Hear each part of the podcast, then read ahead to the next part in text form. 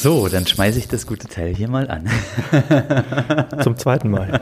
zum zweiten Mal. Test, Test. So, hallo Leute und herzlich willkommen zum nächsten MFB-Cast, unserem Podcast-Format. Ähm, und äh, ja, ich habe ja heute einen für euch ganz, ganz spannenden Gast. Ich hoffe, ihr sitzt mal ganz bequem, egal wo ihr das ganze Thema gerade hört, denn es wird heute wissenschaftlich. Äh, und zwar habe ich heute den Martin Friedrichs hier zu sitzen. Er kann sich selbst gleich nochmal vorstellen. Und äh, Martin hat für uns schon einige, einige wissenschaftliche Artikel verfasst, die unglaublich beliebt bei euch sind. Und wir haben uns heute mal überlegt, dass wir drei der ganz, ganz spannenden, also das sind nicht die einzigen spannenden, sondern das sind äh, drei, die äh, thematisch sehr zusammenhängen. Die wollen wir heute nochmal als Podcast zusammenfassen, damit ihr das Ganze einfach vielleicht nochmal ein bisschen einfacher konsumieren könnt. Ja, herzlich willkommen, Martin. Hallo, Andreas. Ähm, magst du dich einfach vielleicht mal vorstellen? Ja, also nochmal ganz kurz. Viele kennen hoffentlich schon die Artikel, die ich ab und zu mal für Andreas schreibe. Ähm, warum, oder die Frage ist immer, warum kann gerade ich über sowas schreiben? Und das hat mich auch Andreas häufig gefragt, warum, also wie ich dazu komme, solche Themen zu haben. Und es liegt einfach daran, dass ich ähm, bin studierter Biologe, habe einen Masterabschluss in Biologie und bin gerade dabei, meinen Doktor zu machen in Biologie und arbeite hier in Berlin am Leibniz-Institut für Gewässerökologie und Binnenfischerei und beschäftige mich da ähm, mit sogenannten Habitat- oder Lebensraummodellen für Fischarten.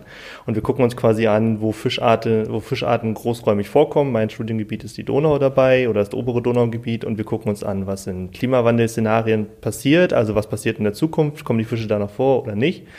Und im Zuge dieser Arbeit stolper ich natürlich über viel wissenschaftliche Literatur, die auch für uns Angler interessant ist, die aber natürlich selten in diesem Zusammenhang genutzt wird. Und das mache ich einfach über den ähm, MFB-Blog oder über die Artikel im MFB oder jetzt in der neuen App ähm, für euch quasi zugänglich. Genau, das ist jetzt erstmal äh, relativ viel Input, also auch mal erklärt, warum du eigentlich wissenschaftlichen Background auch dazu hast. Also du erzählst jetzt hier heute nicht nur aus deiner anglerischen Sicht, denn du bist ja auch natürlich Angler. das war vielleicht noch ein... Ganz vergessen. so, so, so, nebenher auch noch Angler. Ähm, nee, aber es gibt ja ganz viel Wissen im, im Netz, wo, wo Angler aus ihrer Sicht über äh, Dinge schreiben, äh, bloggen, äh, Infos rausgeben, aber du hast natürlich nochmal eben einen ganz speziellen speziellen Background. Und das ist auch das Interessante eben an den äh, Blogartikeln. Heute wollen wir uns heute äh, mal unterhalten ähm, über das ganze Thema, welche Farben sehen Fische. So war jetzt die Headline dieser drei Artikel, die du für uns geschrieben hast. Da geht es um den Barsch, um den Zander und den Hecht. Und heute haben wir gesagt, wollen wir das Ganze mal in einen äh, Podcast verpacken und uns mal das Ganze genauer anschauen. Genau, da hatten wir uns vorher schon ein bisschen drüber unterhalten gehabt und wir hatten auch schon ganz kurz mal darüber zusammengefasst, dass diese Artikel, welche Farben sehen Fische, die sind ja nun auch schon relativ alt tatsächlich. Also sind schon eine der, welche der ersten Artikel, die ich ja. für MFB damals geschrieben habe. Und die sind natürlich auch super spannend. Die bieten sehr viel Detailwissen auch über das Farbsehen, über die Entwicklung von den Augen bei Fischen und so weiter und so fort. Die Quintessenz ist allerdings zunächst erstmal für uns Angler ja ähm, relativ, relativ einfach. Diese drei Fische, also diese Hauptfische, Hecht, Barsch und Zander, die sehen einfach relativ ähnliche Farben. Was, also die sehen Grün- und Gelbtöne sehr gut mhm. und die sehen Kontraste sehr gut. Und das macht natürlich auch Sinn, wenn man sich vorstellt, dass die Fische unter Wasser vorkommen und in der grünen sagen wir jetzt mal mit pflanzenbewachsenen oder mit schilfbewachsenen Umgebungen vorkommen, dann ist es logisch, dass diese Fische einfach auch diese Farben sehr gut unterscheiden können, weil in diesem, also in diesem Lebensraum auch die Beute vorkommt und man muss einfach in diesem Lebensraum gut erkennen können, wo seine Beute ist, um zu überleben. Okay, das, das klingt ja jetzt auch erstmal für einen Nichtwissenschaftler äh, sehr sinnvoll. Die ganzen verschiedenen äh, Grüntöne, das können Sie wirklich erstmal schon alle.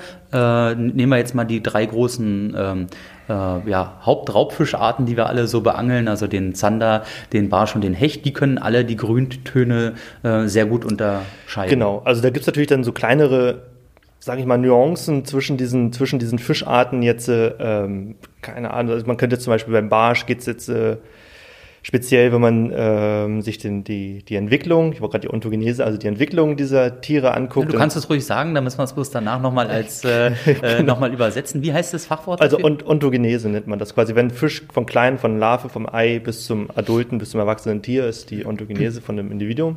Und ähm, quasi während dieser Zeit verändert sich auch das, Seh, das Sehvermögen. Zum Beispiel beim ah. Barsch ist es so, wenn die sehr klein sind, können die noch sehr gut die allseits bekannten UV-Farben zum Beispiel wahrnehmen, also das ultraviolette Licht nutzen. Woran liegt es? Weil sie speziell ja eine kleine Beute haben, die sie dann als kleine Fische bejagen? Man, man geht davon aus, also das sind natürlich Theorien immer, also alles bei uns in der Wissenschaft sind Theorien, manche sind besser belegt, manche sind weniger gut belegt und da ist die Theorie dahinter, dass diese ganz kleinen Barsche eher Zooplankton fressen und wenn quasi das Licht ins Wasser reinstrahlt, dann ist es besser, quasi wird auch wieder der Kontrast vom Auge durch die UV-Sichtbarkeit ähm, für den Barsch erhöht. Das heißt, er kann das Zooplankton vermutlich besser sehen und kann dadurch besser jagen.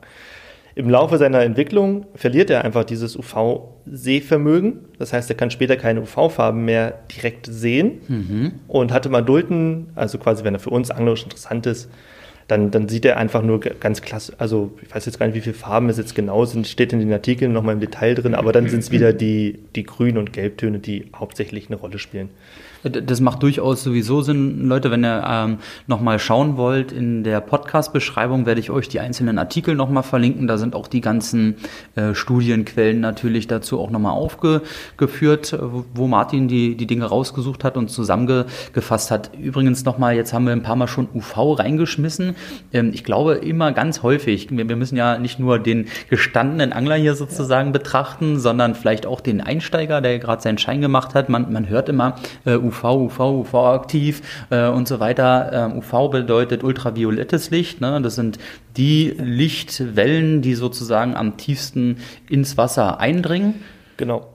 Ich bin jetzt, muss ich da auch dazu sagen, ich bin natürlich kein Physiker, ich bin Biologe, aber ähm, was natürlich auch klar ist, im, im Wasser wird, werden einfach Lichtfarben absorbiert das ist auch in dem, in dem einen der ersten Artikel ist das nochmal ganz kurz angerissen. Es werden quasi Lichtfarben absorbiert und was man, was viele Angler wahrscheinlich auch schon gehört haben, ist, dass zum Beispiel rotes Licht als erstes ist. Nach ein paar Metern ist rotes Licht quasi verschwunden und erscheint grau unter Wasser. Und so geht das halt quasi immer weiter. Ich glaube, von Rot über Grün, über Blau bis hin dann zu den ultravioletten Farbtönen. Das heißt, ultraviolette Licht dringt am tiefsten ein und hat natürlich auch nochmal, wir Menschen können ultraviolettes Licht auch nicht direkt sehen, sondern wir müssen es quasi mit einer UV-Lampe anstrahlen und sehen dann den Farbton, den Gegenstand reflektiert im ultravioletten Licht. Das ist irgendwie ein bisschen komplizierter, als man sich das zunächst vorstellt. Wenn zum Beispiel heißt, ein Köder ist UV-aktiv, dann heißt das nicht, dass der Köder jetzt äh, unter, unter UV-Bedingungen so leuchtet, wie man ihn mit der Lampe anstrahlt. Genau. Das heißt, das heißt quasi, er, er emittiert, also er, er sendet unter UV-Bedingungen eine andere Farbe aus, als er unter normalen Lichtbedingungen erscheint. Ah ja, okay. Und diese Farbe kann dann wiederum interessant sein für einen Barsch zum Beispiel auch, der an sich kein UV-Licht sehen kann, aber diese emittierte Farbe unter UV-Bedingungen des Köders, die kann für den Barsch gut sichtbar sein. Mhm, okay. Ist etwas komplizierter, aber äh, zum Beispiel, wenn ich einen Köder unter UV-Lampe anleuchte und der erscheint rot, macht das für den Barsch vielleicht gar nicht so viel Sinn, weil ja auch rot, Fische können rote Töne einfach nicht gut sehen, weil die unter Wasser nicht viel vorkommen. Ja. Wenn ich einen Köder unter mit der UV-Lampe anleuchte und der erscheint grünlich, gelblich, weißlich, zum Beispiel das klassische Motoröl, wenn man das unter Wasser, das, das, das ist so ein grünes, gelblich schimmerndes Zeug, wenn man das ja. unter UV-Licht anguckt. Das kann, das fängt gut, das hat schon immer gut gefangen und das sind auch einfach Farben, die Fische dann auch wieder gut sehen können. Und das kann natürlich durchaus Sinn machen. Ah ja, okay.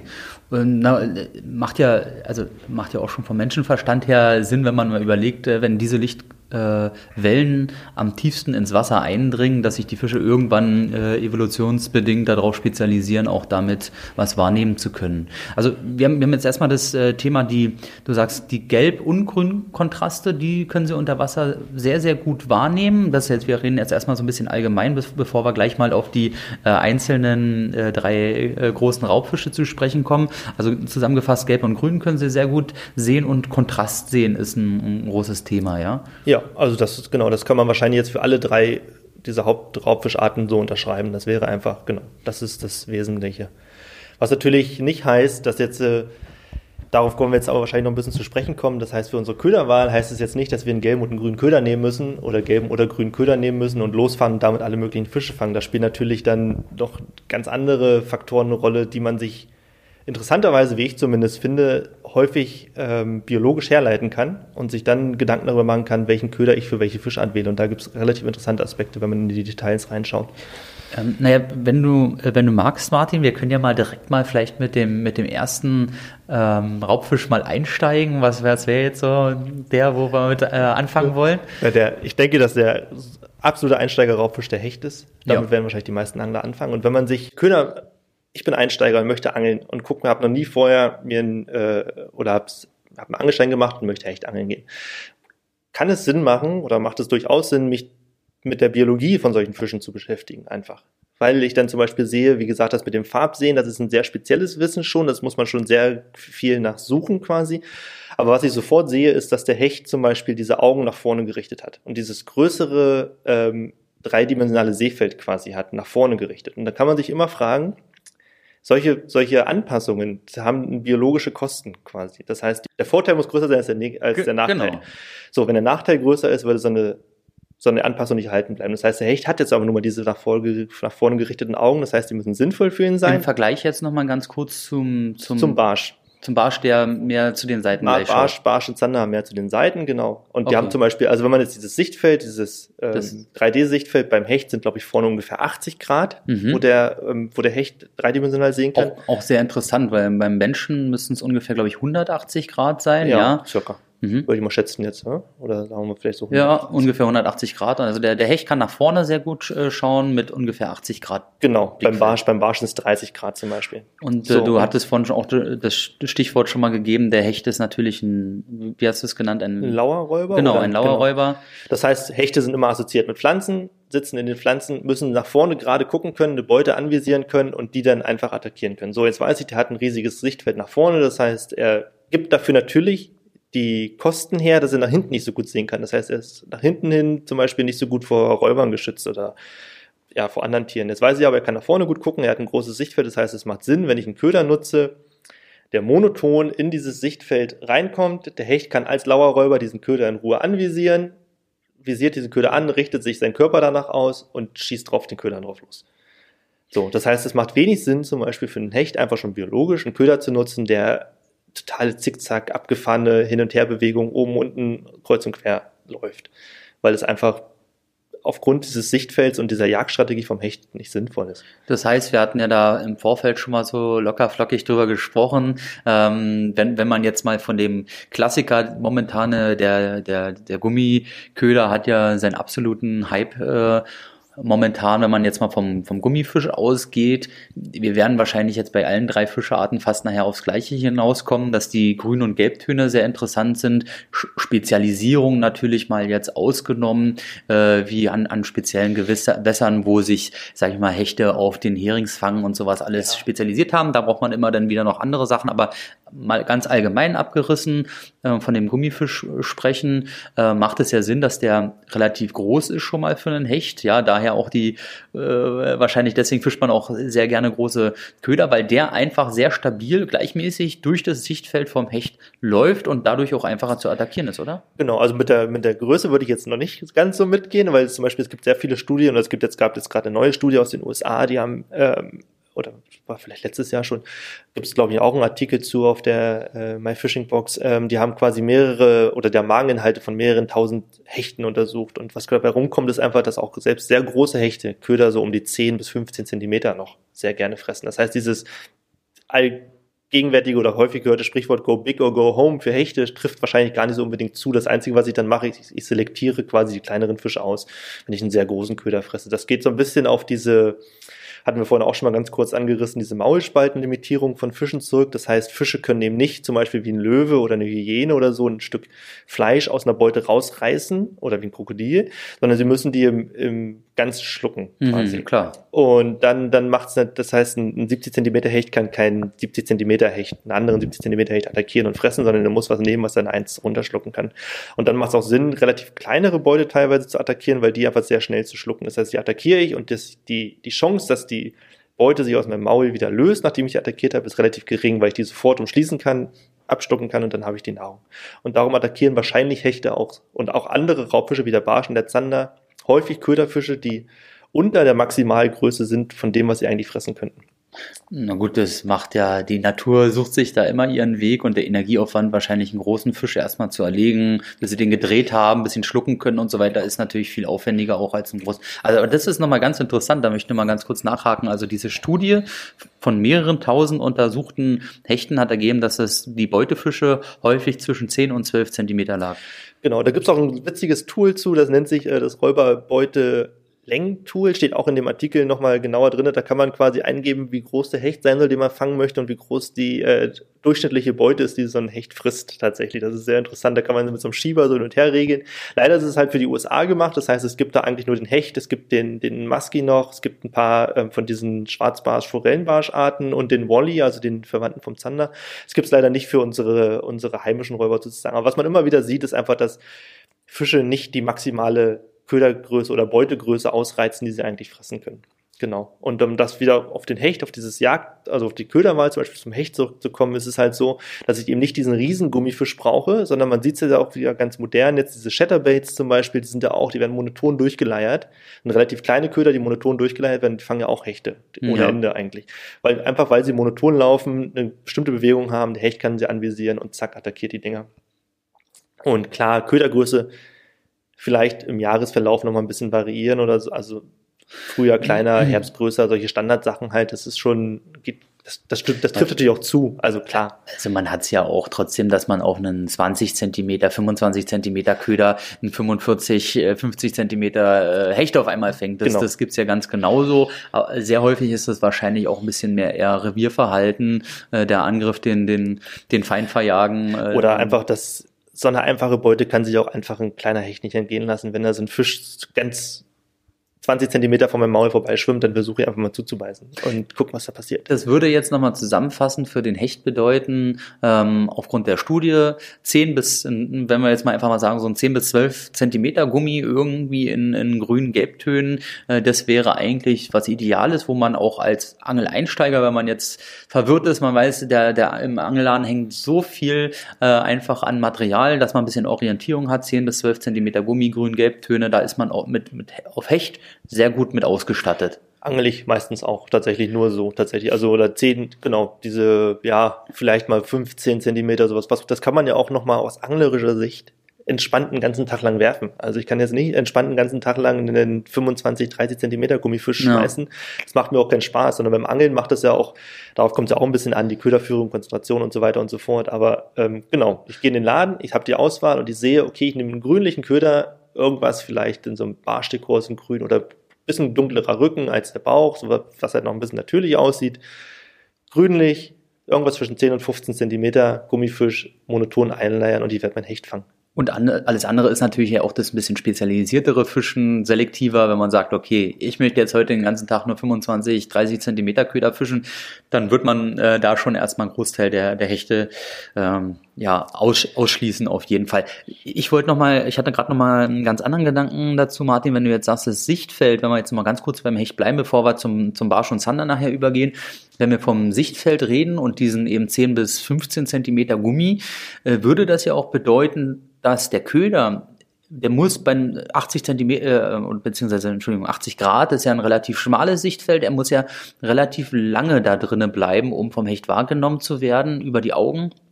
Ähm, würde es ja auch bedeuten, dass die Gewichtwahl, also Jigkopfwahl in dem Fall, wenn wir jetzt einen Gummifisch besticken, ja auch sehr entscheidend ist. Ähm, wenn wir zum Beispiel an einem, an einem See fischen, äh, der jetzt nicht sonderlich tief ist und wir keine Strömung haben, lieber einen möglichst leichten äh, Jigkopf auch vielleicht wählen, damit eben der, der Gummifisch beim Hechtangeln nicht so eine großartige Zickzackbewegung ähm, vollführt und dann auch nicht so schnell wieder aus dem Sichtfeld verschwindet. Genau, also erstmal das ist, das ist total richtig. Also beim Hechte sollte man lieber zu flach fischen als zu tief. Jetzt gut, auch wieder speziell im Winter vielleicht nicht. Wenn ich jetzt ein Typ bin, der im Winter bei minus vier Grad noch gerne ins Wasser geht und Kunstköder schmeißt, bevor mir die Hände abfrieren, dann sollte ich vielleicht auch ein bisschen tiefer auf dem Grund fischen. Aber normalerweise sollte man Frühjahr, Sommer und im Herbst eher flacher fischen, weil die Hechte von unten nach oben attackieren. Das heißt, sie stehen auch immer so ein bisschen im Wasser, so ein bisschen mit den Augen nach oben gerichtet, um eben die Kontraste von dem hellen Himmel und die Fische quasi wahrzunehmen. Darum sind zum Beispiel Fische auch häufig oben dunkel, unten hell. Mhm. Hat man ganz oft, weil von oben quasi, wenn du ins dunkle Wasser reinguckst, sehen die Angreifer aus der Luft das nicht. Und von unten sieht der Hecht quasi diesen hellen Bauch, sieht er nicht so gut gegen das helle Sonnenlicht. Das sind alles so biologische Sachen, die einfach auch sinnvoll sind, die sich über Jahre so eingespielt haben. Das nennt man also Evolution, evolutiv quasi, die haben Vorteil gebracht. Fische sind oben dunkel, unten hell sieht man nicht so gut. Und man sieht es dann nachher auch, schön, wenn ich mal so reingrätsche, aber man sieht es ja dann auch sehr gut, wenn der Fisch nachher stirbt, dreht, drehen die sich meistens, dann hat, man die helle Seite oben ja. und die dunkle nach äh, unten. Das heißt, er ist für den Raubfisch von, von unten auf einmal wieder gut zu sehen, weil er sieht den ja. dunklen Kontrast und der, der Vogel äh, sieht von äh, äh, oben den, den weißen Bauch. Genau. Also so, so das, und wir sehen die dann auch viel schneller. Ein toten Fisch im Wasser, so zack, den hellen Bauch, oh, guck mal, da ist ein Fisch und so, das sieht man ja sofort. Und beim Hecht ist das halt ähnlich, um wieder zurückzukommen, quasi diese, zu dieser Bleikopffrage. Da erschließt sich schon erstmal, warum ich leichter fischen sollte, weil er gerne nach oben jagt. Mhm. Und dann ist es natürlich auch so, wie du gesagt hast, der Köder muss konstant laufen, wenn man sich auch diese, nochmal zurückzukommen auf die Biologie von dem Hecht, man guckt sich die Rückenflosse an, wie weit die nach hinten versetzt ist. Und man kann sich dann angucken, wie ein Hecht quasi, es gibt auch sehr gute Studien dazu, wie so ein, wie so ein Jagdablauf, also quasi, oder wie ein Angriff von einem Hecht motorisch gesteuert wird über den Körper. Das heißt, er macht diesen, er macht so einen bekannten S, eine S-Form, also er, er fixiert die Beute an, er schätzt ungefähr ab, wo die Beute ist nach seinem Angriff, macht eine S-Form ähm, aus seinem Körper und schießt dann wie so ein Flitzebogen quasi los und geradezu. Also er kann, er kann dann während dieses Angriffs diese Richtung, die er ansteuert, nicht mehr so stark ändern. Das heißt, er muss abschätzen, wo der Köder ungefähr ist, wenn er angreift. Also wenn er, wenn das er den Köder erreicht. Genau. Und allein deswegen macht es auch schon sinnvoll, den Köder monoton quasi. Wenn ich dann auf einmal, der Hecht hat sich zum Angriff entschieden, das sind natürlich Millisekunden. Das ist auch ähm, quasi, und ich ziehe meinen Köder und der sackt dann auf einmal schnell ab, dann schießt der Hecht einfach vorbei. Also, ah, okay, das ist Das sind auch viele Sachen, die wir jetzt zum Beispiel durch so Waterwolf-Kameras immer mehr sehen, also Unterwasseraufnahmen, dass wie viele Hechte sich zum Beispiel so einen Köder angucken, wie viele Attacken daneben gehen, das kriegt man so Viele sagen immer, Topwater-Angelei ist so uneffektiv, weil so viele Attacken daneben gehen. Ja, kann sein, aber es kann auch einfach sein, dass man dann mal die Attacken wirklich sieht, die es auf dem Köder gibt und du weißt ja nicht, was sonst passiert bei dir. Ja. Oh, das war ein kleiner Krautfetzen oder oder hänge ich kurz auf den Grund gehangen. Naja, vielleicht auch nicht. Ja, also man ja, weiß es halt nicht. Oder oder ein Schnurschwimmer oder sonst was. Also ich meine, da gibt es so viele Sachen, die wir da nicht sehen, was auch das Hobby so spannend macht.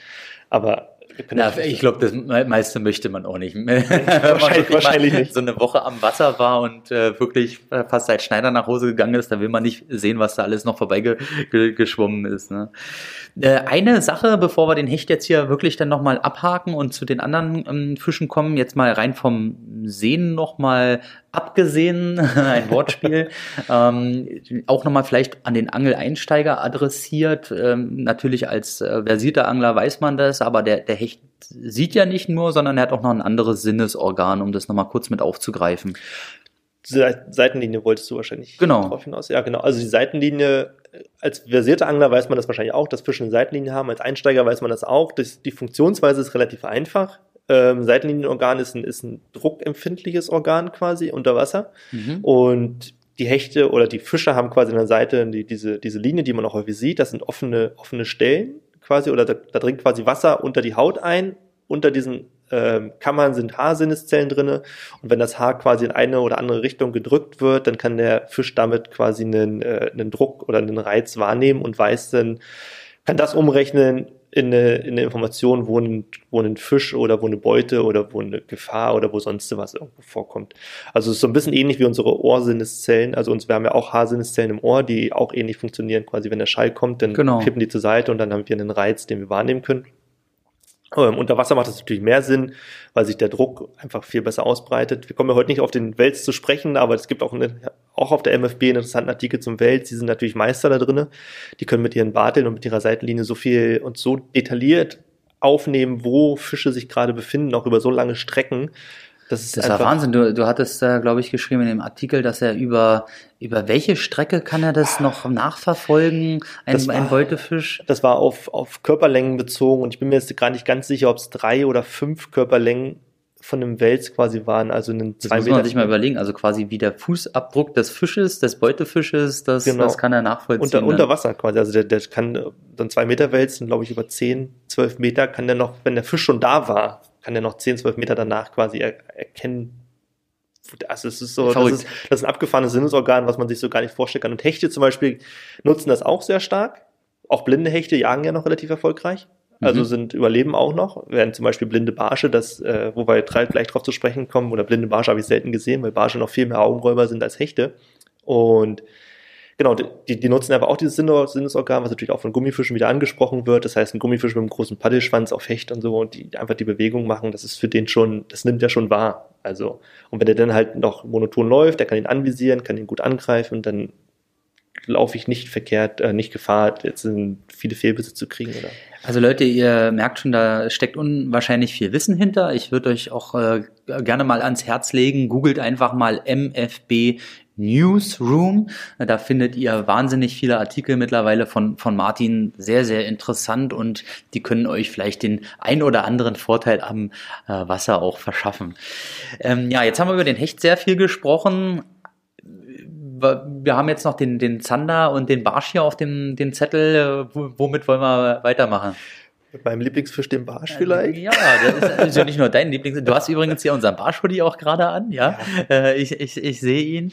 Ähm, und der ist ja nicht nur dein Lieblingsfisch, ist ja, in der allgemeinen Wahrnehmung würde ich jetzt sagen, hat er seit Jahren jetzt mal den, den Hecht abgelöst und den Zander und ist jetzt ein richtiger Fokusfisch geworden. Interessanterweise, da habe ich gerade, also ich angel sehr gerne auf Barsch, aber vielleicht auch, weil in Berlin ich komme auch aus Berlin und vielleicht auch, weil in Berlin Barsch noch eine der Fischart ist, die man relativ gut fängt, tatsächlich in den Gewässern, obwohl mir andere oder Guides in den sozialen Medien immer anderes äh, klar machen. Anscheinend gibt es auch noch mehr Fische. Aber jedenfalls, ähm, genau, zum Barsch, der ist ein absoluter Trendfisch geworden. Und da habe ich auch tatsächlich äh, einen aktuellen, wenn ich das hier sagen darf, einen aktuellen Raubfisch, einen Artikel darüber geschrieben, warum ja, der Barsch. Na klar, du schreibst für den Raubfisch auch das Ja, ich schreibe ich schreibe auch relativ viel für den Raubfisch noch, neben MFB quasi. Und da ist jetzt gerade ein neuer Artikel draußen für ähm, genau, warum der Barsch ein Trendfisch geworden ist, auch biologisch begründet, tatsächlich auch viele Aspekte, auf die wir gleich Hast du die Ausgabe vielleicht sogar noch im Kopf? Das muss ja, das muss ja dann 1,20 sein. 1, also die, die, aktuelle Ausgabe ist das jetzt gerade. Naja, da könnt ihr mal vor, vorbeischauen, äh, da wo es Angelzeitschriften gibt, im Angelladen oder manche gut sortierte Fachhändler vielleicht auch vom, vom Raubfisch, die Zeitschrift, einfach mal die aktuelle Aus, Ausgabe ich, mal anschauen. Ich habe auch von dem Raubfisch tatsächlich die äh, Genehmigung tatsächlich nach zwei Monaten, also wenn der nächste Raubfisch kriege ich die Artikel als PDF zugeschickt und stelle die online auf meiner eigenen Website martinfriedrichs.de mhm. online und wir können auch mal, ich da habe ich auch schon drüber nachgedacht, mit dem Raubfisch mal drüber sprechen, ob wir die nicht auch auf die App packen können, diese Artikel. Ich denke, das müsste möglich sein. Ja. Vielleicht können wir die da einfach. Sehr gerne. Die sind nämlich auch, also die sind ergänzend noch zu dem, zu den ähm, MFB-Artikeln und die sind teilweise manchmal ein bisschen umfangreicher noch oder noch ein paar andere Aspekte mit drinne. Das ergänzt sich immer. Viele, viele Sachen ergänzen sich da einfach. Aber genau, es geht um den Barsch und auch da kann man sich wieder als Angler, als Barsch oder als Angler ja, auf Barsche kann man sich Gedanken machen, wie das biologisch, was da biologisch eine Rolle spielt, ähm, wenn ich einen Köder wähle zur Barschangelei. Und wir haben dieselben Aspekte wieder. Wir haben wieder die, wir haben wieder die Maulspaltenlimitierung. Das heißt, die Ködergröße ist entsprechend kleiner. Wir haben das Farbsehen, diese gelb-grünen Töne. Aber was wir jetzt zum Beispiel haben im Gegensatz zum Hecht, ist eben, dass, ähm, da gibt es auch schöne Studien zu, wie, ähm, Barsch, Zander und Hecht Beute attackieren. Mhm. Und beim Barsch ist es zum Beispiel so, dass der eine Beute, die er Hecht und Zander attackieren einmal. Wenn es nicht klappt, lassen sie es bleiben. Auch übrigens sehr spannend für die Köderwahl tatsächlich oder mhm. für die mhm. Köderführung auch mhm. sehr spannend. Wenn diese eine Attacke nicht funktioniert, dann, dann war es das gewesen. Dann muss ich wieder was anderes probieren. Beim Barsch ist es so, der kommt im Schwarm. Barsche jagen sehr meistens, äh, sehr häufig im Schwarm. Auch in, häufig in der gleichen Größe ungefähr. Das Ähnliche Größe, dazu, ja. genau. Und dann kann ich einfach ähm, die attackierende Beute drei, vier, fünf, sechs Mal. Allerdings auch sehr schnell. Das heißt, ein Köder ähm, trifft das Wasser, wird durchgezogen, die Beachtung ist sofort wahr, schwimmen hin und attackieren das Ding. Beim Hecht oder beim Zander kann es sein, der Köder schwimmt durch, die Hechtet oder Zander orientieren sich danach, verfolgen den ein bisschen, greifen irgendwann an. Bei Barsch ist das so, batz aus Wasser gesehen, zack, Attacke. Mhm. Geht super schnell. Das heißt, das macht wahrscheinlich auch Barsche zu einem super äh, oder zu einem neuen Trend für sozusagen, weil es einfach schnell kurzweilige Angelei ist. Aber für unsere Köder natürlich dann entscheidend, ähm, ich habe was, was auffällig ist. Kommt das Wasser, kommt das Wasser, macht viel Bewegung, macht viel Rabatz und die, der Barsch nimmt das Bar, Barsch nimmt das Bar als Schwarm und attackieren den Köder. Und ich, wenn ich einen Fehlbiss habe, ist es nicht ganz so schlimm, weil die kommen meistens noch ein zweites oder ein drittes Mal. Ähm, ja, um jetzt noch mal ganz kurz auf das Seefeld wieder zurückzukommen. Du hattest jetzt vorhin gesagt, der Hecht hat ungefähr so ein, der, der schaut sehr gut nach vorne. Beim Barsch ist es jetzt anders, ne? Genau, Barsch hat die Augen ja viel weiter an der Seite, viel Zanderähnlicher zum Beispiel. Und ähm, ich glaube, das Seefeld sind, wie gesagt, hatte ich vorhin gesagt, 30 Grad. Und genau, das heißt, macht wahrscheinlich auch Sinn, wenn man so im Schwarm jagt, sieht man die Fische neben sich, wie sie sich orientieren, wo sie sich hinbewegen und dann halt ein bisschen nach vorne, wo ich halt irgendwann dann die Beute zupacken muss. Aber vielleicht, vielleicht auch deswegen attackiert der Beute zwei, dreimal, weil einfach auch die Fehlbissquote, sage ich mal, noch viel höher ist als beim Hecht. Das heißt, der schnappt zu, sieht ja gar nicht so, also ich kann mir das mal ganz schlecht vorstellen, tatsächlich ein Seefeld von 30 Grad nur, dann ist ja zum Beispiel ein Köder auch immer mal wieder aus dem Seefeld raus und nur auf einem Auge sichtbar und dann wieder nur auf dem anderen Auge sichtbar. Es muss relativ schwer sein, da eine gezielte Attacke hinzukriegen. Ah ja, okay. Nur das klingt fast logisch, dass dann irgendwo die häufigen Attacken daraus resultieren, ja. weil er einfach dieses schmale Seefeld zur Seite hat. Zwar dadurch äh, kann er beide Seiten gut abdecken, ja. aber das, der Köder ist. Womöglich, womöglich. Also ich kann es nicht, kann es natürlich nicht hundertprozentig sagen, aber es wird auf jeden Fall Sinn machen. Ähm, wir sprechen ja heute viel jetzt hier über, ähm, ich sag mal, die, die ja, äh, resultierende Köderwahl Potenzial aus diesem ganzen Sehvermögen der, der Fische? Gibt es denn da, Martin, Studien eigentlich zu, wie das sich beim Barsch verhält? Ähm, also es gibt, es gibt zum Barsch gibt es sehr, sehr viele Studien, weil zum Beispiel auch die Schweden sehr gerne am Barsch forschen und auch die Amerikaner machen viel zum Barsch interessanterweise oder zumindest zum Barschverwandten auch noch sehr viel.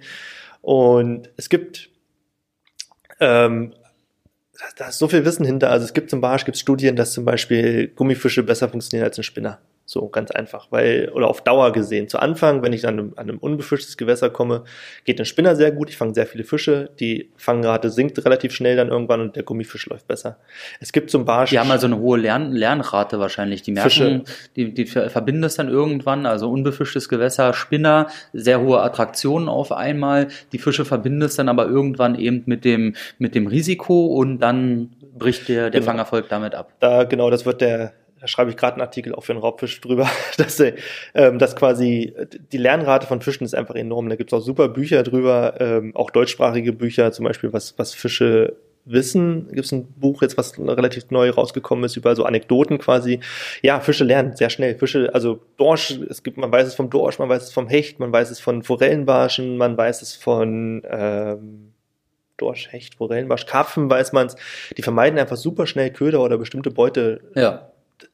und die, das Interessante ist, sie lernen es sogar noch von den Artgenossen auch noch. Das heißt, selbst wenn die selber noch nie mit dem Köder in Berührung gekommen sind, können die von den Artgenossen lernen, okay, äh, nee, machen wir lieber nicht, greifen wir lieber nicht an.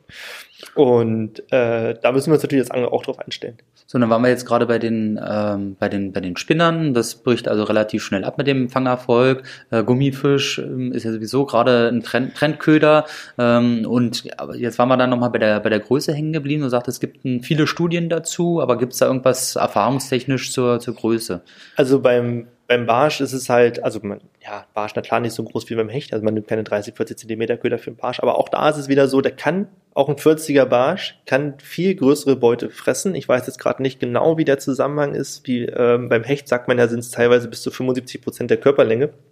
Beim Barsch ist es ein bisschen, ein bisschen kleiner, logischerweise, weil er das Maul anders geformt ist. Auch da haben wir wieder das Thema Maulspalten. Maulspaltenlimitierung. Aber es ist auch relativ groß. Also ein 40er Barsch kann auch relativ easy oder nicht relativ easy, aber er kann wahrscheinlich einen 20, 25, 30 Zentimeter Beute vielleicht sogar fressen, mhm. obwohl 30 Zentimeter ist zu groß, aber sagen wir mal 25 Zentimeter.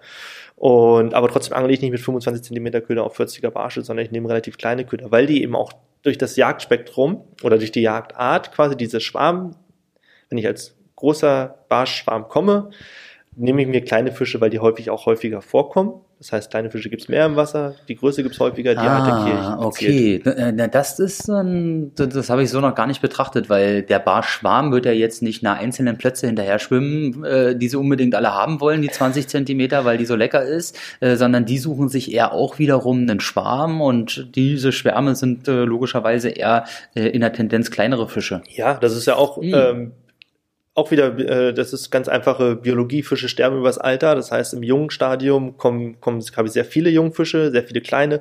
Dann ist die Sterblichkeit unglaublich groß bei Fischen, also vom Ei zur Larve schon unglaublich groß und im Larvenstadium ist es noch viel größer und dann irgendwann habe ich halt diese, was weiß ich, fünf, sechs, sieben Zentimeter großen Fische.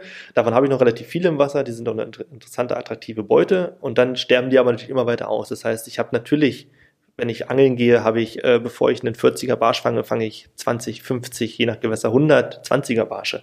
Das heißt, davon sind viel mehr da. Das ja. wird bei allen anderen Fischen ähnlich. Und dadurch natürlich stellen sich die Barsche als Schwarmräuber darauf ein und gehen auf diese kleineren Fische. Das bedeutet auch da jetzt mal so als Orientierungshilfe, also wir bleiben mal so bei diesen gelb-grünen Farben, ähm, das ist immer eine, eine ganz gute Wahl, wenn man erstmal möglichst viel abdecken will, also wie immer wieder, wie gesagt, wenn man so spezialisierte Sachen äh, ähm, hat, besondere Gewässer, äh, natürlich gibt's auch Tage, wo auf einmal ganz extreme Farben eben das sind, auf einmal fangen, ähm, aber ich sag mal jetzt als reine Orientierungshilfe gelb gelb-grün. Und was würdest du sagen, wenn man als, als Barschangler losgeht oder seine ersten Barsche fangen will oder generell mit dem Barschangeln beginnen möchte? Also genau, erstmal nochmal ganz kurz, wir sprechen immer hier von, den, von der Regel quasi, also nicht von, von Ausnahmen. Ausnahmen bestätigen die Regel immer nur. Das heißt, die Wissenschaft kann auch nur, es sind immer nur ähm, quasi, es sind immer Mittelwerte mit Standardabweichungen, sage ich jetzt einfach mal ganz wissenschaftlich mhm. ringsrum. Das heißt, wir können immer nur so grob einschätzen, was passiert. Aber ähm, genau, diese, wie gesagt, diese, die, die Tendenz ist einfach so, dass auch große Barsche relativ kleine Köder noch attackieren. Das heißt, wenn ich so einen 7 cm Köder ist wahrscheinlich das Optimale, womit ich noch große Barsche abgreife, aber auch kleine Barsche zur, Atta äh, zur Attacke bringen kann, quasi oder dazu überzeugen, überzeugen kann. Und wenn, wenn man das jetzt wieder nochmal mit dem äh, Führungsverhalten ähm, abgleicht, wir haben jetzt beim Hecht gesagt, sehr konstantes Durchleiern. Beim Barschangeln ist es ja oft so, dass man eher, ähm, ich sag mal, fast so kleine Jig-Bewegungen macht, der, der Gummifische, also dieses typische ja. auf dem Grund hüpfen. Das wird wahrscheinlich wieder dem Sichtfeld in, in, die, in die Hände spielen, ja, dass ich er dann einfach häufiger durch Sichtfeld beim, beim Barsch auch überhaupt durchkommt. Das ist auch, glaube ich, auch tatsächlich bei beim Barsch dann so durch diese, ähm, durch, das, durch diese Schwarmjagdstrategie, so dass einfach auch noch diese Konkurrenz zwischen anderen Fischen ausgelöst werden kann. Und dann dieses ganz, also man muss ja auch mal sehen, der Hecht jetzt, wenn er jetzt 70, wie gesagt, wir hatten gesagt, der ist 70 Zentimeter lang vielleicht und so und, und, und macht seine, sein, sein S-Form, um seine Beute zu attackieren und schießt dann los gerade. Der kann gar keine, der kann gar keine Richtungsänderung machen. Der Barsch, der ist ja viel wendiger, viel kleiner, viel schneller und so und der reagiert da auch viel schneller drauf, auf diese, auf diese Richtungsänderung von der Beute. Und der findet es auch spannend, der Schwarm, oder vielleicht spannend, das ist jetzt sehr ähm, menschlich zentriert gedacht, aber die finden das ja auch, so, eine Barschjagd sieht ja manchmal schon fast wie in einem Spiel aus, dass sie das super finden, da Beute hinterher zu jagen, rechts, links. Was man zum Beispiel bei Barschen auch wissenschaftlich gab es auch mal eine äh, MFB News dazu. Ich weiß gar nicht, ob es das schon als Artikel noch gibt, aber könnt ihr wahrscheinlich nochmal machen. Ähm, da gab es mal eine interessante Studie, dass Barsche aus Schwärmen gezielt Fische, also Fische rausjagen, die größere Augen haben als der Durchschnitt. Mhm. Super interessant, weil das sind, das sind Nuancen von Unterschieden. Also wirklich, das sind ja nicht auf einmal so, dass du eine Plötze hast, die auf einmal ein drei Zentimeter großes Auge hat oder sowas. Würde auch ein bisschen komisch aussehen. Sondern das sind ja wirklich so kleinere, unter, kleinste Unterschiede. Ähm, äh, die sind minimal größer als die, als die andere, also als andere Augen und Barsche attackieren diese Fische sehr gezielt. So, das heißt, die können das, die können das wahrnehmen, die können das sehen. Barschauge ist und so sehr, sehr sensibel, sehr, kann sehr scharf sehen. Also sind, beim Barsch sind das, glaube ich, äh, vier verschiedene Muskeln, die das Scharfsehen des, des Auges steuern.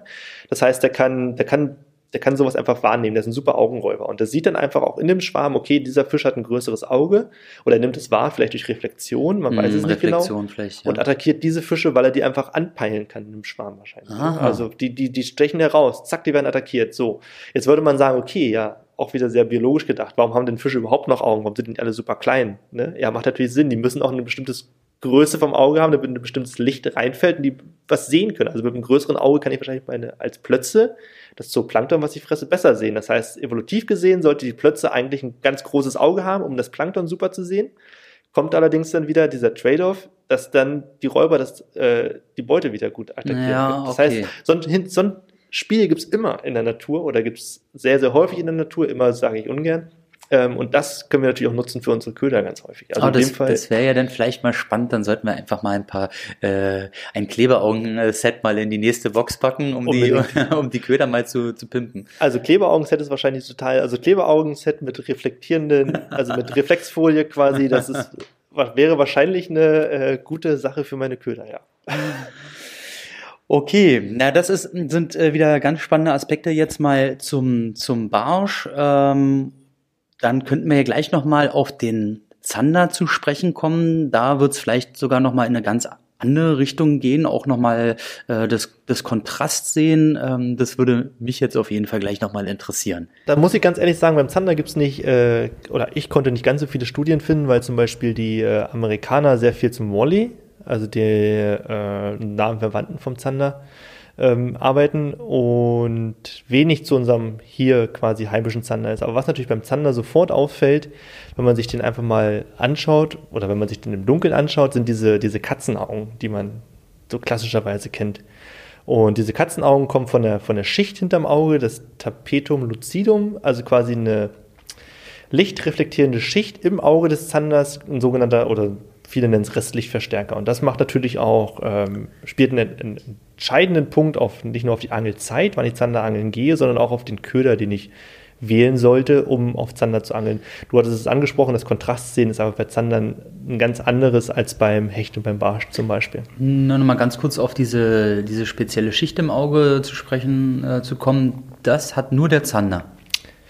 Es hat auch noch frag mich jetzt. Ja, gut, äh, ich meine, von den drei Fischarten, so, mit denen wir ja. jetzt hier gerade sprechen, also der Barsch und der Hecht, die haben dieses, diese Schicht nicht. Genau, ich glaube, der Kaulbarsch hat es noch und ich glaube auch ein Friedfisch, relativ interessanterweise, ich glaube, die Brasse oder sowas in der Richtung hat sowas auch. Also mhm. ich könnte noch mal genauer nachgucken, welche Fische, aber genau von den, von den drei, von denen wir gesprochen haben, ist es der, der Hecht, äh, der Zander und der Hecht und der Barsch haben das halt nicht. Mhm. Und das macht natürlich auch, also da wie immer die Frage, warum? Also so eine Schicht ist aufwendig zu, zu ähm, evolvieren quasi. Also die, die bringt gewisse Kosten mit sich. Warum hat der Zander solche Schicht? Und na klar, die kommt natürlich daher, weil er die speziellen Jagdzeiten hat. Er, er jagt nachts oder zumindest Dämmerung, sehr, sehr stark in der Dämmerung, wenn andere Fische kaum noch was sehen. Also der Barsch zum Beispiel jagt ja auch in der Dämmerung, aber ein bisschen weiter früher.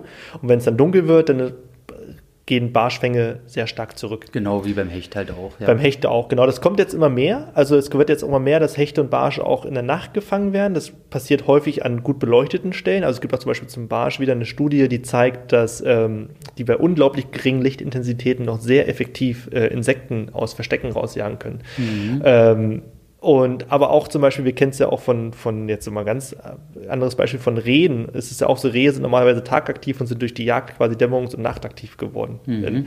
Und ich kann mir ein ähnliches Szenario für Fische vorstellen. Das heißt, wenn die normalerweise tagaktiv sind und stark beangelt werden, schicken die oder gehen die mit ihrer Aktivität mehr ins Dunkle und in die Nacht hinein, weil sie da weniger beangelt werden. Ja. Kann man sich gut vorstellen. Noch nicht mhm. untersucht, aber nicht kein unwahrscheinliches Szenario. Also ein Hecht jagt nicht gerne in der Nacht und ein Barsch auch nicht, die sind Augenräumer, die, sind, mhm. die wollen die Beute sehen, die wollen fressen, aber wenn die Gefahr zu groß ist, gehen die in die Nacht. Beim Zander, um auch wieder auf den Zander zu kommen, wo wir jetzt eigentlich sind beim Thema, ist es so, der hat diese Schicht.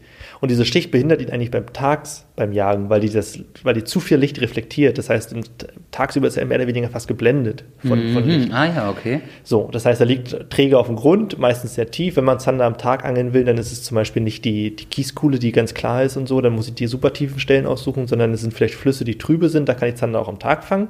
Aber meistens ist es ja so Dämmerung oder Nacht ist der Zander. So, und dann ist es halt das Tapetum lucidum, was ihm einfach diesen Restlichtverstärker bringt und das bringt natürlich keine Farbe mit sich. Also ist nicht, äh, dass er dann auf einmal Regenbogenfarben sehen kann, sondern er sieht dann auch nur noch Kontraste. Mhm. So. Und das ist natürlich dann wieder für eine Köderwahl. Ich nehme den Köder entweder wieder ähm, vielleicht UV-aktiv, der noch ein bisschen leuchtet, ein bisschen Farbe ins Spiel, oder ein bisschen also Leuchtkontrast quasi ins Spiel bringt, oder ich nehme einfach einen schwarzen Köder, der der gegen den hellen Himmel, gegen den hellen Mond oder irgendwas in der Richtung noch, noch ein Kontrast. Das ist wahrscheinlich auch der Erfolg der äh, aktuellen Thunder Wobbler, die es ja von äh, äh, einigen Anbietern momentan gibt. Ja, die sind ja fast alle schwarz, glaube ich, so oder blau, dunkelblau Nuancen ja. jedenfalls.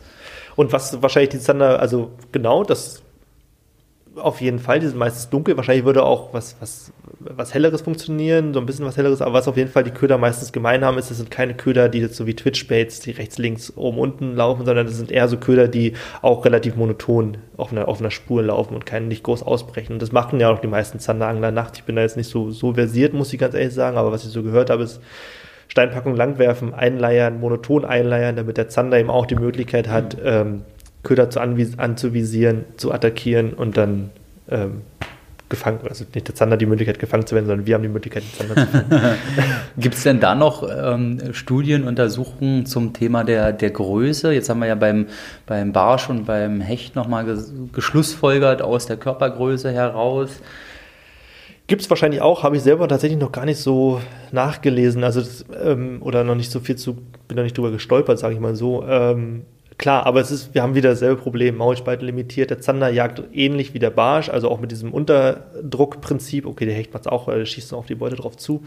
Das heißt, der muss, der muss den Köder ansaugen können und dann relativ schnell abschlucken können. Der kann die ja auch ähm, mit den Hundszähnen ein bisschen festhalten, aber wie gesagt, die Gefahr, umso größer ein Fisch, oder umso größer eine Beute ist, umso größer ist die Kraft der Beute, umso aufwendiger ist es, die Beute zu drehen und umso gefährlicher ist es, die Beute quasi lange Maul zu haben und die Gefahr steigt, dass die wieder entkommt. Also darum sind Fische eigentlich gerne auf kleinere Beute als die Maximalgröße aus. Also mhm. weil sie die einfach mit einer höheren Sicherheit schnell auch wirklich zu fressen kriegen. Und nicht, dass ich da zum Beispiel ein Hecht, es gibt immer wieder diese, auch diese tollen Videos mit den Hechten, mit diesen großen Hechten quer im Maul. Also wenn ein Meter Hecht ein 75er Hecht quer im Maul hat und sowas. Und dann schwimmt er damit ewig durch die Gegend. Ich meine, die, die Gefahr, dass eine Beute während dieser Zeit entkommt, ist einfach unglaublich groß, wenn der Hecht mit diesem Ding durch die Gegend schwimmt. Und beim Zander ist es natürlich ähnlich. Wenn der einen ein Köder quer vorne im Maul hat, der hat noch weniger Zähne als ein Hecht, noch weniger, also weniger Grip sozusagen. Die mhm. Gefahr er muss ja das Maul aufmachen, um die Beute zu drehen und dann, dass die dann die Beute entkommt, ist nicht gering. Also ist da auch eher die, die, die Wahl, also ein kontrastreicher Köder beim, beim Zanderangeln und äh, auch eher lieber kleiner als zu groß zu fischen. Also ja. auch da Ausnahmen. Äh, also ich glaube, genau. ich habe einen sehr, sehr schönen äh, Zander äh, als eher als Beifang gehabt, weil ich auch den Köder damit überhaupt nicht gerechnet habe. Also irgendwie so ein 22 Zentimeter Wobbler, den habe ich meiner Elbe über die Sandbank ge gescheuert und habe einen echt einen schönen Zander mitgefangen, aber das, das, das, war gar nicht das Ziel. Ich dachte vielleicht eher, äh, dass dann Welt steht noch, ja. Ist aber auch so, natürlich, äh, wenn du sagst jetzt Elbe, ich weiß jetzt nicht genau die genau, genauen Bedingungen, aber natürlich, wenn ich ein trübes Gewässer habe, macht ein größerer Köder auch mehr her für die Seitenlinie und für äh, vielleicht auch fürs Gehör, wenn da größere Kugeln drin sind und auch, also der ist natürlich auch leichter wahrzunehmen. Wir wissen ja nicht, wir wissen ja nicht mal genau, was ein Zander jetzt sieht, wenn da jetzt ein 20 Zentimeter Wobbler vorbei rattert. Nimmt mhm. er den als 20 Zentimeter Beutefisch wahr oder sind durch die Trübung und durch das Licht und durch, was vielleicht durch die Strömung ähm, an, an Druckwellen weggenommen für die Seitenlinien, ist das ein 20 Zentimeter Köder oder nimmt er einfach nur wahr, da ist irgendwas, was sich möglicherweise fressen könnte und ja. attackiert es erstmal. Also, das ja, kommt ja auch noch dazu, wo du sagst, ähm, wie du immer sagst, ähm, es gibt immer diese Sonderfälle. Wenn ich ein sehr trübes Gewässer habe, kann ich natürlich auch einen riesen Paddelschwanz Gummifisch nehmen und damit versuchen, Zander zu fangen, weil der einfach den Druck macht und den Zander aufmerksam macht und vielleicht attackiert er den dann. Also kann, kann Sinn machen. Ne? Also man muss da so ein bisschen sich auch immer ähm, auf, die, auf die Bedingungen einstellen. Aber als Einsteiger, wenn ich relativ sicher einen Zander fangen will, würde ich mich eher darauf verlassen, dass ich einen Köder nehme, der vielleicht um die 10 Zentimeter groß ist, großen Kontrast habe und gehe dann eher in der Dämmerung los als am helllichen Sonnenschein. Das ist wahrscheinlich wichtiger. Also ein großer Kontrast bedeutet dann, wäre zum Beispiel, wenn man jetzt nochmal ähm, sagt, eher den Zander in der Dämmerungsphase oder im Dunkeln sogar zu, zu befischen, ein großer Kontrast zum ja, der, der schaut ja von unten nach oben eher jetzt, ja. ne? Liegt. Und was, was würde denn einen guten Kontrast haben? Also die Schwarzfarben sind natürlich ein guter Kontrast oder ähm, also genau, beim, beim hellen, beim hellen Mond ist dunkel ein guter Kontrast. Wenn das oben alles dunkel ist, ist natürlich ein hellerer Köder ein guter Kontrast. Ja, okay, nee, das wollte ich einfach nochmal. Also man hat das ja hier, äh, war ja auch schon in der, in der, in der My Fishing Box drin gewesen von äh, Zander Kant, die Kaulis zum Beispiel, die haben ja, der hat ja dieses ähm, wie nennt er es, enttarnen? Nee, äh, der hat da so einen ganz bestimmten Begriff für, dass er quasi die Farben umgedreht hat. Seine Köder sind ganz oft unten dunkel und oben hell. Und versucht ah, ja. damit quasi dieses, genau dieses Prinzip, was wir vorhin gesagt hatten, wenn ein Fisch stirbt und sich umdreht, auszunutzen für seine Köder. Ob man das jetzt unbedingt machen muss und ob das jetzt der super Bringer ist, weiß man nicht genau, aber es funktioniert ja anscheinend, der fängt ja auch seine Zander damit. Und das ist aber basiert natürlich auf diesem Prinzip tatsächlich, okay. Diese, diesen Köder zu enttarnen sozusagen. Ich glaube, enttarnen sagt er. Enttarnen. Ja. Naja, dann haben wir ja ähm, äh, jetzt mal diese, diese drei Berichte zusammengefasst. Äh, wie gesagt, ich lege euch nochmal ans Herz. Schaut auch nochmal rein. In der Podcast-Beschreibung werde ich die euch nochmal verlinken. Auch nochmal die, die Seite von Martin und vielleicht könnt ihr davon das ein oder andere auch für euch verwenden, für euren nächsten Angeltrip dann. Also wir sind sehr weit über diese drei Artikel hinausgegangen, um nicht, dass man jetzt den Zuhörern zu viel verspricht. In, den, in den, Artikeln geht's, in den drei Farbsehen-Artikeln geht es nur ums Farbsehen, aber um den ganzen anderen Artikeln, die ich ähm, noch geschrieben habe, auch für die MFB oder eine MFB ähm, Blog. Da sind einfach so viele Informationen teilweise drin, die für Angler interessant sind, dass man da einfach mal durchstöbern kann. Wir müssen uns vielleicht mal ein System der Ordnung da drin überlegen, dass man das schneller finden kann. Genau, das wäre nochmal ganz gut. Und äh, äh, als zweites nochmal ans Herz gelegt, wir werden gleich nochmal einen zweiten Podcast auch abdrehen. Vielleicht, wenn ihr den jetzt hier hört, der, der zweite kommt dann auch äh, demnächst mal raus. Da geht es um die Sterberaten von zurückgesetzten Fischen. Auch ein Artikel, der, der online zu finden ist. Also, wie gesagt, googelt am besten einfach mal MFB Newsroom oder schaut hier mal in der Podcast-Beschreibung vorbei. Äh, Martin, ich sage auf jeden Fall schon mal danke, dass du heute hier warst. Wie immer gerne, Andreas. Und äh, ja, ich würde mich natürlich noch freuen, egal wo ihr das Thema gerade hört, ob auf Spotify, iTunes, Google Podcast, dieser, wo auch immer. Vielleicht seid ihr noch so gut und lasst uns eine schöne Bewertung da, einen Daumen hoch. Ähm, vielleicht könnt ihr das mit einem Freund noch teilen, ähm, wenn ihr einen Kumpel habt, der äh, auch äh, sich gerne weiterbilden kann in dem Bereich. Dann schickt ihm doch einfach mal den Link zum Podcast und dann hören wir uns nämlich beim nächsten Mal wieder. Bis dahin. Tschüss. Ciao, ciao Leute und danke fürs Reinhören.